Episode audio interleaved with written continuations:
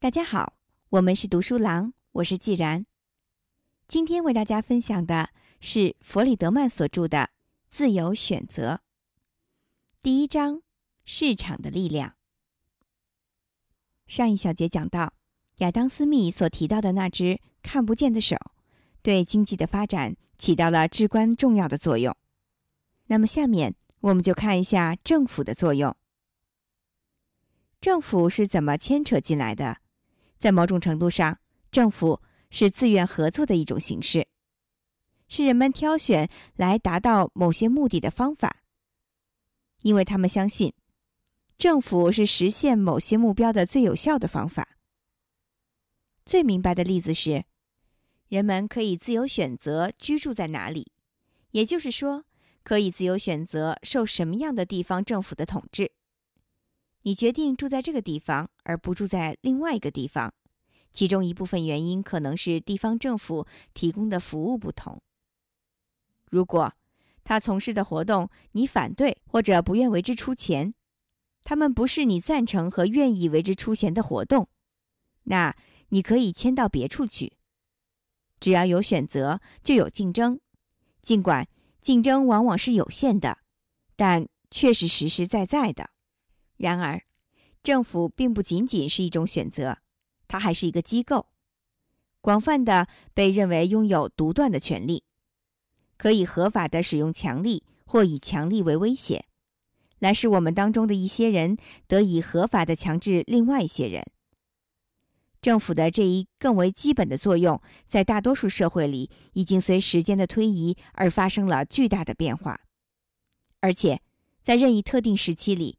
政府的这一作用在各个社会之间也存在很大的差别。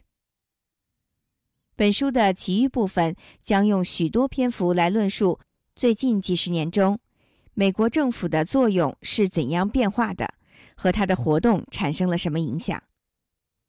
在开始简要的论述这一问题的时候，让我们先考虑一个看起来很不相关的问题：假设有这样一个社会。其成员希望作为个人、家庭、自愿集团的成员或有组织的政府的公民，获得尽可能多的选择自由。那政府应该起什么作用呢？亚当·斯密在二百年前最为圆满地回答了这个问题：一切特惠或限制的制度一经完全废除，最明白、最单纯的自然自由制度就会树立起来。每一个人，在他不违反正义的法律时，都应听其完全自由，让他采用自己的方法，追求自己的利益，以其劳动及资本和任何其他人或其他阶级相竞争。这样，君主们就被完全解除了监督私人产业、指导私人产业，使之最适合于社会利益的义务。要履行这种义务。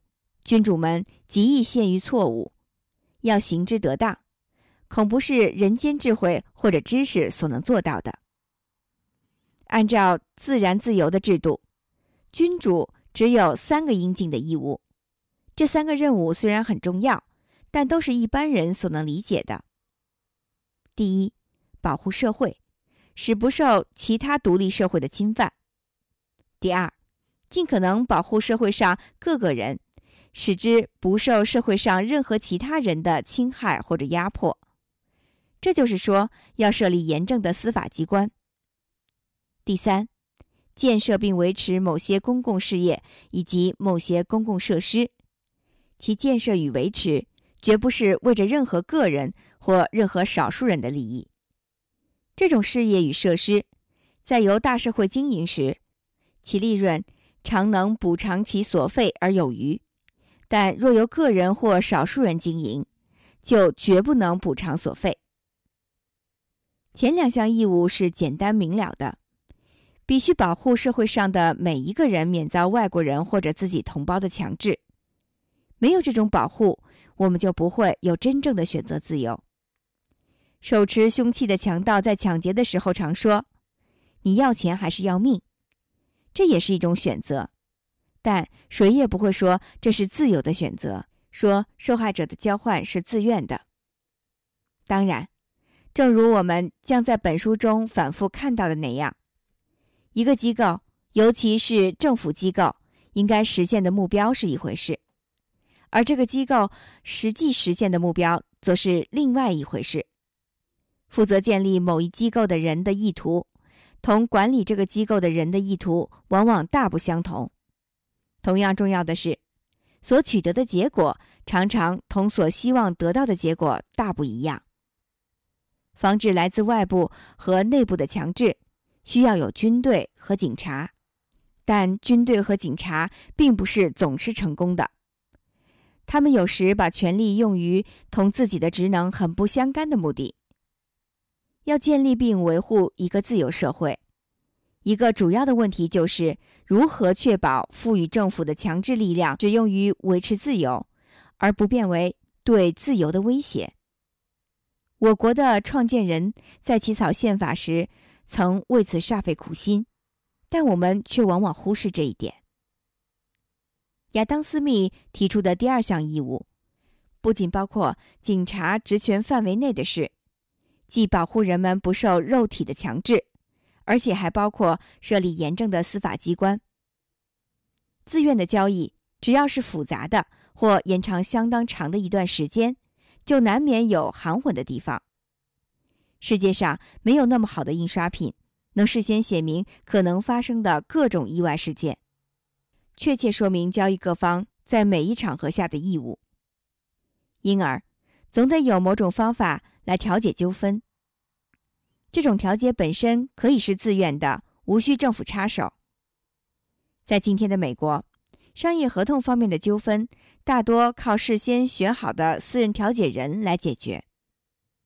为适应这一需要，产生了一个庞大的私人司法体系。但是，最后的裁决往往仍然要由政府的司法机关来做出。政府的这一作用还包括制定一般性规则。也就是制定自由社会的公民在进行经济和社会活动时应遵守的规则，以便利自愿的交易。最明显的例子是私有财产的含义究竟是什么？我拥有一所房子，如果你驾驶私人飞机在我屋顶上方十英尺的空中飞过，这算不算侵犯了我的私有财产？如果是在一千英尺或三千英尺的空中飞过呢？我的产权止于什么地方？你的产权又始于什么地方？并没有自然的规定。社会主要靠习惯法来规定产权的含义。虽然近来立法所起的作用不断的增加，亚当·斯密提出的第三项义务是人们最争论不休的问题。他本人认为这项义务适用的范围很窄。但有些人却一直用它来为政府开展极为广泛的活动做辩护。依我们看，斯密提出的第三项义务是政府应当肩负的一项正当义务，其目的在于维护和加强自由社会。但政府也可以以此为理由，无限扩大自己的权利。其所以正当，是因为。通过严格自愿的交易生产某些货物和劳务花费太大。让我们来看斯密在说明第三项义务时所举的一个简单例子：城市的街道和公路可以通过私人的自愿交易来建造，费用靠征税来偿还，但征税的开支同建造并维修这些街道或者公路的花费相比，往往过于庞大。所谓公共工程，是指那些不是为了任何个人的利益而建立和维持的工程，但他们却值得大社会来建立和维持。一个更不易琢磨的例子涉及对第三者的影响。第三者是指某一交易以外的人。这个例子说的是烟尘的污害。你的炉子喷出烟尘，弄脏了第三者的衣领。你无意中让第三者付出了代价。如果你愿意赔偿，他也许乐意让你弄脏他的衣领。但是要找出所有受到影响的人，或者这些人要找出谁弄脏了他们的衣领，要求你各个赔偿损失，或者同他们各个达成协议，是办不到的。你嫁给第三者的影响，也可能并不需要他们付出代价，反倒给他们带来好处。你把房屋周围绿化的很美，使所有过往的行人都享受了这一景色。他们可能愿意为得到这样的特权偿付一点什么，但是要他们为观看你可爱的花草而缴钱是行不通的。用行话来说，外界的或邻居的影响会使市场失灵，也就是说，我们不可能让受到影响的人得到补偿或付出代价，因为这样做费用太大。第三者被强加了不自愿的交易。我们做任何事情，几乎毫无例外的都会对第三者产生一些影响，不论这种影响是多么的微小，或受到影响的人距离我们多么遥远。结果乍一看来，似乎政府采取的任何措施都是正当的，都是亚当·斯密的第三项义务所允许的，但这纯粹是误解。政府的措施也会对第三者产生影响。外界的或邻居的影响不仅可以使市场失灵，而且也可以使政府失灵。如果这种影响对市场交易是重要的话，那它对于政府采取的旨在纠正市场失灵的措施多半也是重要的。私人活动对第三者的影响之所以意义重大，主要是因为难以弄清给外界带来的损失或好处。在容易弄清谁受到损失，谁得到好处，而且损失好处各有多大时，人们可以很容易的用自愿交易代替不自愿交易，或者至少是要求得到补偿。如果你的车子撞了别人的车子，责任在你这边，那政府可以迫使你赔偿对方的损失，即使这种交易是不自愿的。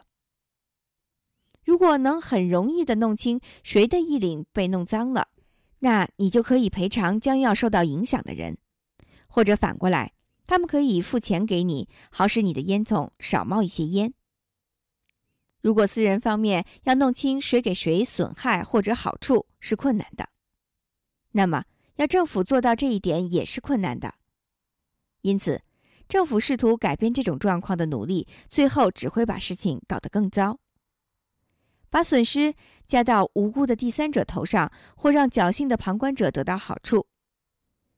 为了开展活动，政府必须抽税，这本身就影响纳税人的作为，这是对第三者的另外一种影响。此外，政府权力的每一次扩大，不管是为了什么目的，都会增加这样一种危险：即政府不是为其大多数公民服务，而是变成一些公民压迫另一些公民的手段。可以这样说，每一项政府措施都背着一个大烟囱。自愿安排接受第三者影响的能力，比我们骤看时所想象的要大得多。举个小例子，在饭馆里面付小费是一种社会习俗，可以使你为你并不认识或者不曾见过面的人提供更好的服务。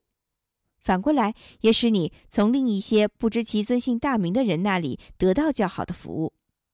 不过，私人行动的确对第三者产生了非常严重的影响，因而政府有足够的理由采取行动。我们应当从滥用私密的第三项义务所带来的恶果中吸取教训。但教训不是政府无论在什么情况下都不能进行干涉，而是主张干预的人要肩负起严格把关的责任。我们应当。对提议中的政府干预详加考察，权衡得失，再行定夺。这样做不仅因为政府干预的看不见的代价难以估计，而且还出于其他一些考虑。经验证明，政府一旦从事某项活动，就很难停止这项活动。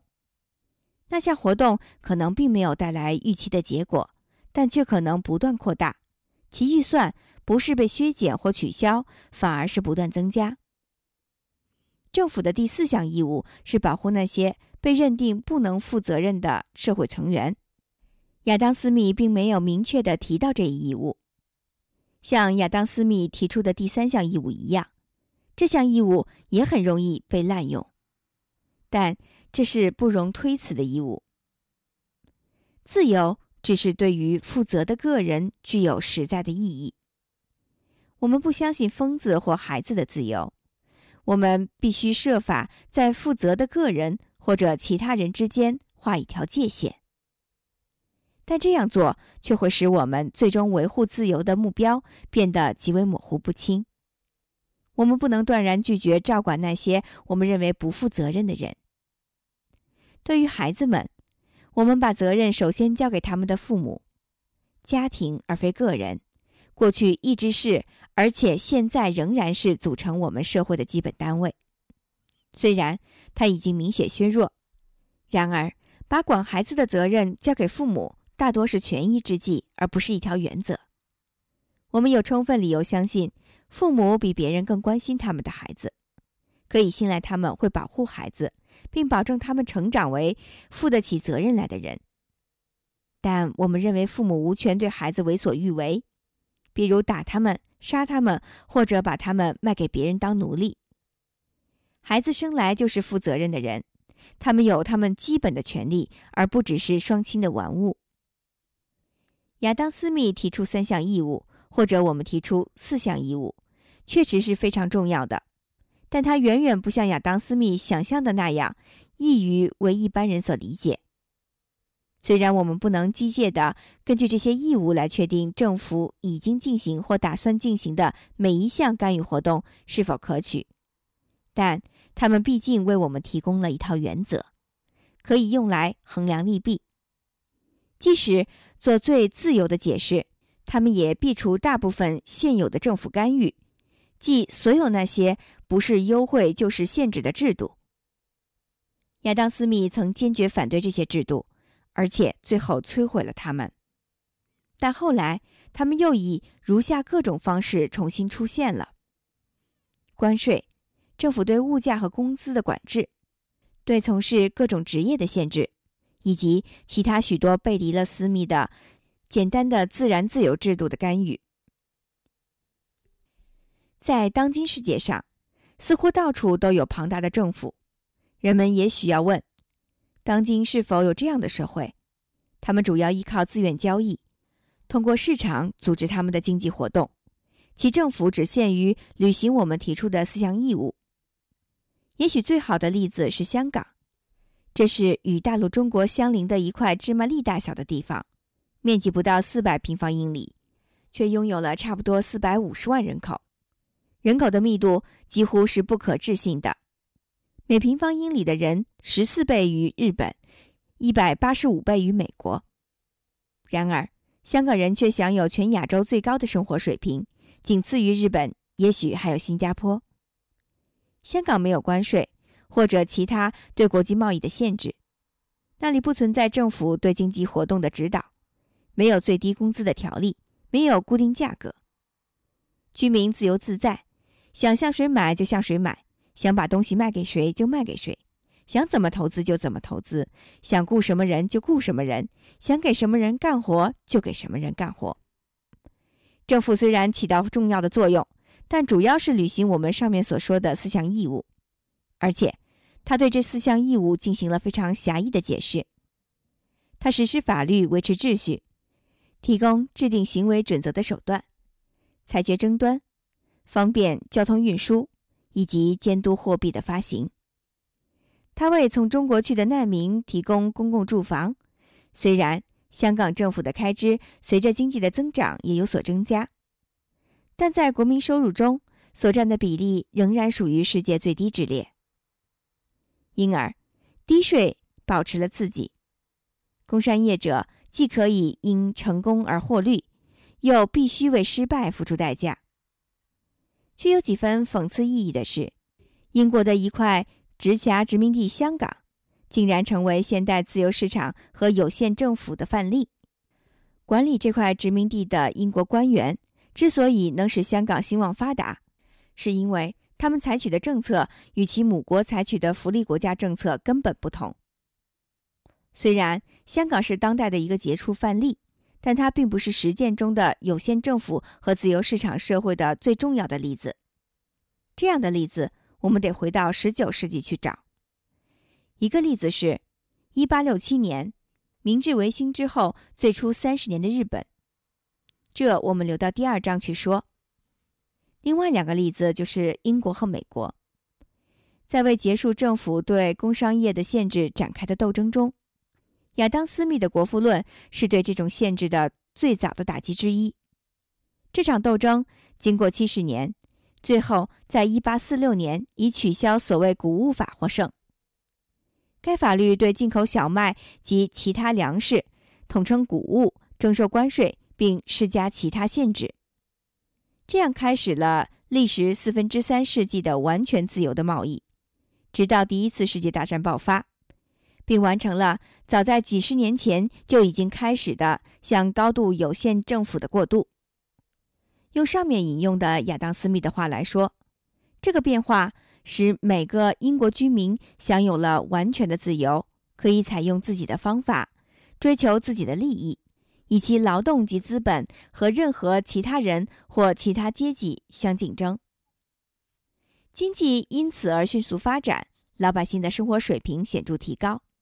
在这种情况下，就更显得出某些贫苦地区的惨景。对此。狄更斯和当时的其他小说家都有极其生动的描述。人口随着生活水平的提高而增加，英国在世界各地的力量和影响不断增加。在上面所有一切获得发展的同时，政府开支却缩减到只占国民收入的很小一部分。从19世纪初期的接近国民收入的四分之一，降到。一八九七年，维多利亚女王统治六十周年大庆时，大约十分之一。这一年可以说是英国鼎盛时期的顶峰。美国是另一个惊人的例子。十九世纪的美国是征收关税的。亚历山大·汉密尔顿在他的著名的关于制造业的报告中，曾为之进行辩护，试图反驳亚当·斯密主张自由贸易的论点。当然肯定是没有成功的，但按照现在的标准来看，那时的关税是很低的，而且政府对国内外自由贸易没有施加多少别的限制。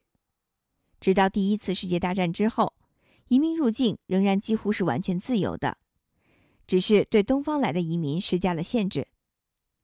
正如自由女神铜像上的铭文所说的那样：“给我，你们那疲劳的。”你们那穷苦的，你们那挤作一团、渴望自由的人们，你们那富饶的海岸抛弃的可怜垃圾，送给我这些无家可归、颠沛流离的人，我在这金门旁举灯相迎。移民成百万的到来，我们成百万的接受，他们不受任何人的干涉，自由自在的生活劳动，日子越过越好。有些人。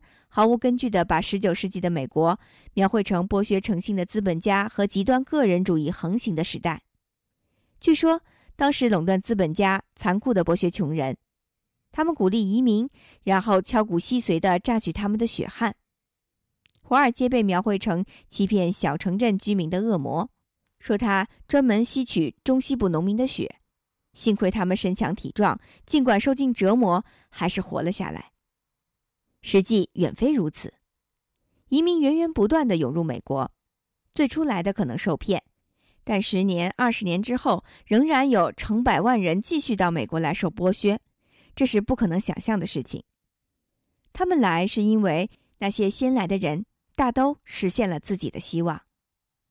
纽约的街道不是黄金铺成的，但是苦干、节俭和冒险精神带来了在欧洲不可想象的报酬。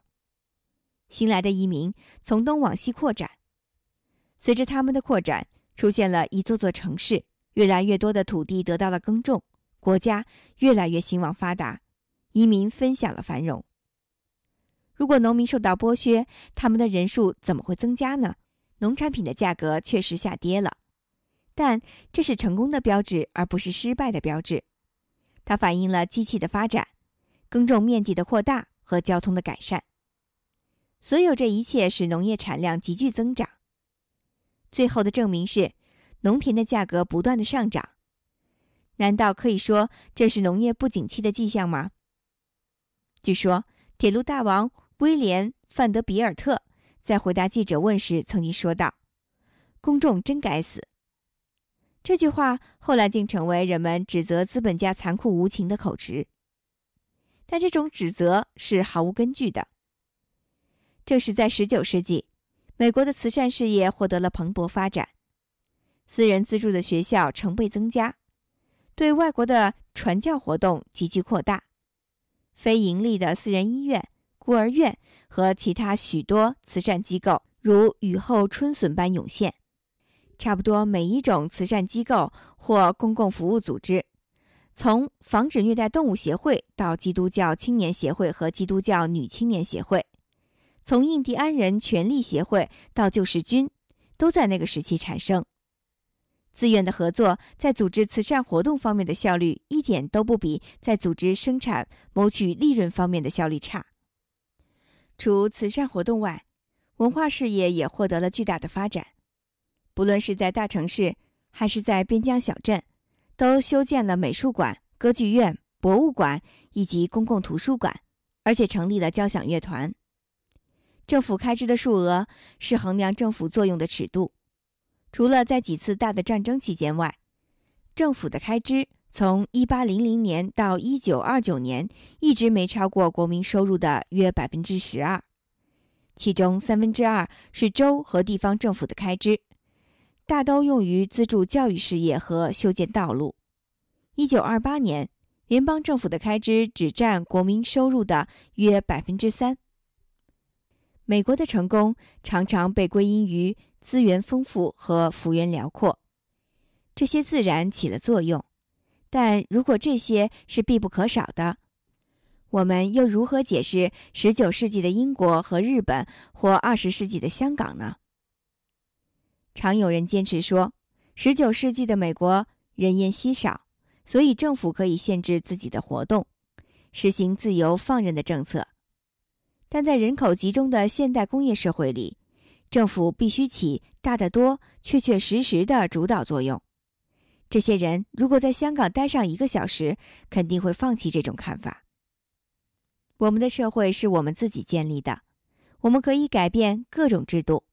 物质的和人的特性限制了我们选择的余地，但是只要我们愿意，这些都阻止不了我们去建立这样的一个社会。它主要依靠自愿的合作来组织经济活动和其他活动。它维护并扩大人类的自由，把政府活动限制在应有的范围内，使政府成为我们的仆人，而不让他们变成我们的主人。今天就为大家分享到这里，感谢您收听由弗里德曼所著的《自由选择》第一章“市场的力量”。在下一小节中，将由其他小伙伴为您分享第二章“控制的专横”。精彩内容敬请关注。我是既然，我们是读书郎，谢谢收听，再见。